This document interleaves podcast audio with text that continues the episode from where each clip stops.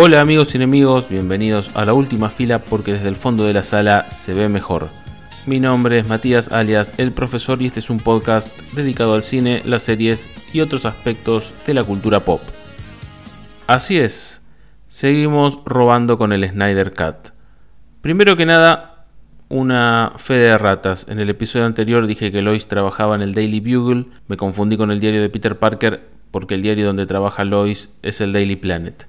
Hecha esta importantísima corrección, en este episodio voy a expresar mi opinión sobre las secuelas, o mejor dicho, las no secuelas, del Snyder Cut. Hay una nueva campaña para retomar las ideas de Snyder y lo que yo haré en este breve episodio es intentar que mucha gente deje de lado una campaña inútil para empezar a adoptar una campaña más útil con más posibilidades de éxito y que creo que puede dejarnos satisfechos a todos. Y ahora sí, sin más prolegómenos, vamos al tema. Sobre el Snyder Cut como película ya comenté largo y tendido en el episodio anterior, invito al que no lo haya escuchado que lo haga. En resumidas cuentas, lo que digo es que es muy superior al corte de Whedon y que es, a mi entender, lo mejor que hizo el DCU.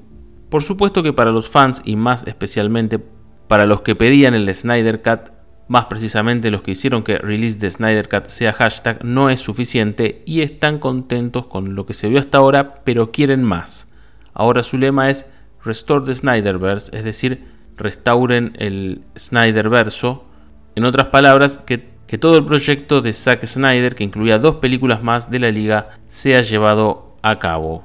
De nuevo, invito al que no sepa de qué se trataban esos dos proyectos que él tenía, que escuchen el episodio anterior en el cual los comento brevemente.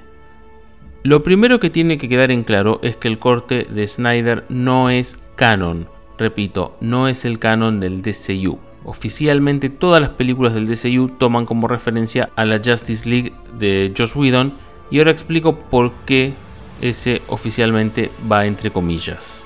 El propio Zack Snyder dijo hace un par de semanas antes del estreno que Warner le había comunicado desde el primer momento que su versión era una curiosidad extra saga y que la oficial, la verdadera, la que está dentro de la continuidad, es la de Joss Whedon, es decir, la de 2017, por lo cual en este sentido no hay mucho para discutir, creo que en el fondo todos lo sabíamos. También hay que ver si estas declaraciones eran puramente informativas y si la intención del viejo Zack no era también meter alguna fichita para que termine siendo canónica. Para más confirmación, la CEO de Warner, Ann Sarnoff, dijo explícitamente que no habrá Snyderverse. Sus palabras fueron, aprecio que ellos, los fans, amen el trabajo de Zack y estamos muy agradecidos de sus muchas contribuciones a DC. Estamos simplemente felices de poder traer su corte de la Liga de la Justicia a la vida porque no era parte de los planes hasta hace un año. Con ello se completa su trilogía. Estamos muy felices de haberlo hecho, pero estamos muy emocionados con los planes que tenemos para todos los multidimensionales personajes de DC que están siendo desarrollados ahora mismo.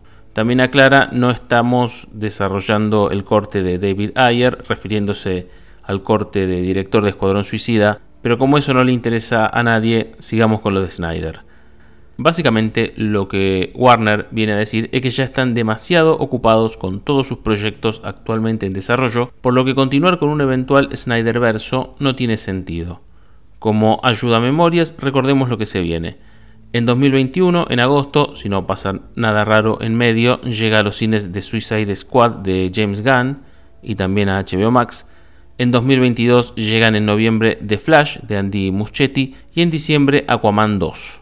Para 2023 la segunda de Shazam y Black Adam.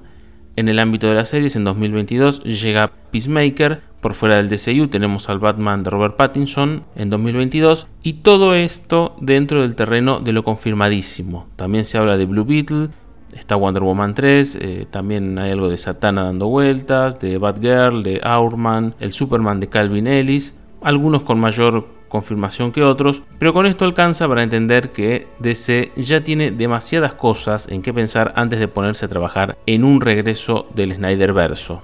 Por eso, mis queridos amigos DCitas Snyderistas que estén escuchando esto, mi humilde consejo es que abandonen la lucha por restaurar el Snyder verso Ya sé que tiene el antecedente exitoso de dos años de campaña para el Snyder Cut y que tuvo sus resultados positivos, pero no es lo mismo armar una película en base a escenas ya filmadas, que necesitan un retoque y un par de escenas nuevas, a tener que empezar de cero con nuevas películas y una nueva continuidad, y sabemos que Zack Snyder no es un tipo que se caracterice por hacer un cine minimalista o de bajo presupuesto, sus producciones son inversiones multimillonarias. Hoy por hoy es imposible restaurar el Snyderverse, Snyder lo descartó y Warner lo descartó, no creo que haya mucho por hacer. ¿Podrían cambiar de opinión en un futuro? Lo veo muy difícil por su apretada agenda, por lo costoso que sería y porque yo creo que aunque se haya estrenado y se haya terminado, la relación de Zack con Warner no debe estar en sus mejores términos y no creo que tengan ganas de trabajar en equipo nuevamente. Creo que es mejor recordar esto como uno de los más grandes hitos del fandom, de los fandoms en general, y que quede en eso. Sin embargo, hay una luz de esperanza. Retomar todo el proyecto de las continuaciones de la Justice League de Zack Snyder sería demasiado para todos, pero hay algo que creo que puede contentar a los fans. No hay que pedir que vuelva el Snyder verso, hay que pedir que el Snyder Cut sea canon, que todas las películas que vengan de ahora en más tomen lo que pasó en el corte de Snyder como punto de partida. Un Superman de traje negro, una Wonder Woman violenta y una batalla en un pueblo desierto de Rusia donde no hubo que evacuar a nadie. La campaña tiene que ser que el corte de Snyder sea la historia canónica de la liga y que de ahí se pueda seguir trabajando con Darkseid en un par de años. Y tenemos apoyo en esta campaña. Jason Momoa fue de los primeros en decir que el corte de Snyder existía y decía haberlo visto. Dijo en una entrevista durante la gira promocional de Aquaman que su película, la de James Wan de 2018, conectaba directamente con el Snyder Cut. Esto ustedes lo pueden ver en una nota de Screen Rant del 3 de diciembre de 2018 titulada Jason Momoa reveals Justice League Snyder Cut Ending Details, es decir, Jason Momoa revela detalles del final del corte de Zack Snyder de la Liga de la Justicia, que por cierto coinciden con lo que se vio en la película que se estrenó hace poco. En tanto que Patty Jenkins, la directora de ambas películas de Wonder Woman, dijo hace poco, en diciembre de 2020, en una entrevista al podcast Real Blend, que no reconoce la Wonder Woman de la Justice League de Whedon, que incluso la contradice con su Wonder Woman, y al mismo tiempo dijo que Snyder había apoyado mucho sus películas de la heroína. Esto se puede ver en la nota de IndieWire titulada Patty Jenkins Tossed Out Joss Whedon Justice League. It contradicted Wonder Woman. Es decir, Patty Jenkins desechó la Liga de la Justicia de Joss Whedon y, pone entre comillas, contradice a Wonder Woman. Nota del 2 de diciembre de 2020. Tenemos como ventaja que las películas posteriores a la Justice League de 2017 no contradijeron hasta ahora lo que se vio en el corte de Snyder en Aquaman mencionan la batalla contra Steppenwolf, ahí nomás, no dan muchos detalles. La película de Wonder Woman que le siguió es una precuela. Y en Shazam lo único más o menos contradictorio es ver a Superman con el traje azul al final, aunque tranquilamente se puede decir que Superman siguió con su traje negro un par de días y después se lo sacó, o que usaba los dos trajes dependiendo de cuál estaba en la tintorería, o qué sé yo, qué sé cuánto. No es una diferencia insalvable. En cuanto al Joker de Jared Leto, es verdad que se ve distinto en la visión de la pesadilla que en Suicide Squad, pero ya que no vamos a tener al resto del Snyderverso en el que ese futuro se hace real, digamos que fue parte de la imaginación de Bruce. Podríamos decir eso para tratar de salvarlo. O podemos decir que se dejó crecer el pelo y que se operó para sacarse los tatuajes. O que se tiró en otra piscina. No, ese era el de Nicholson. Bueno, no importa. Algo se puede inventar. En las próximas películas, en mi opinión, debería quedar claro que lo que pasó realmente es lo del corte de Snyder, que la batalla fue como se muestra ahí, que Darkseid va a venir a buscar la ecuación antivida, que Lois Lane está embarazada y que Silas Stone murió. Me parece que es lo mejor que se puede hacer y lo que puede contentar a todos los fans y lo que menos problemas le puede traer a Warner. Entonces hagamos el hashtag numeral Make the Snyder Cut Canon. Igualmente podría llegar a pasar que al final Warner ceda y haga películas basadas en el Snyderverso. En ese sentido, yo haré otro podcast diciendo que me equivoqué. En fin, pero creo que si fuéramos a apuestas, creo que las posibilidades estarían conmigo.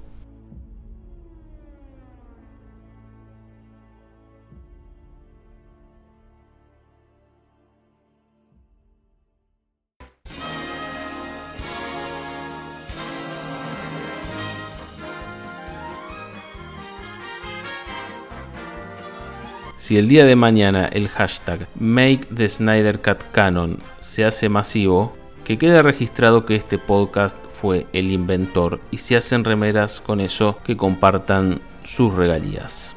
Y bien amigos y enemigos, esto es todo por hoy. Este podcast está disponible en Spotify, iBooks y YouTube. Estamos en Instagram como arroba Última Fila Podcast. También en arroba Última Fila en donde se suben reseñas de series y películas. Y el blog oficial es ultimafilacs.blogspot.com. Y estén atentos que en cualquier momento se viene otro episodio, seguramente más largo que este. Que tengan un buen día.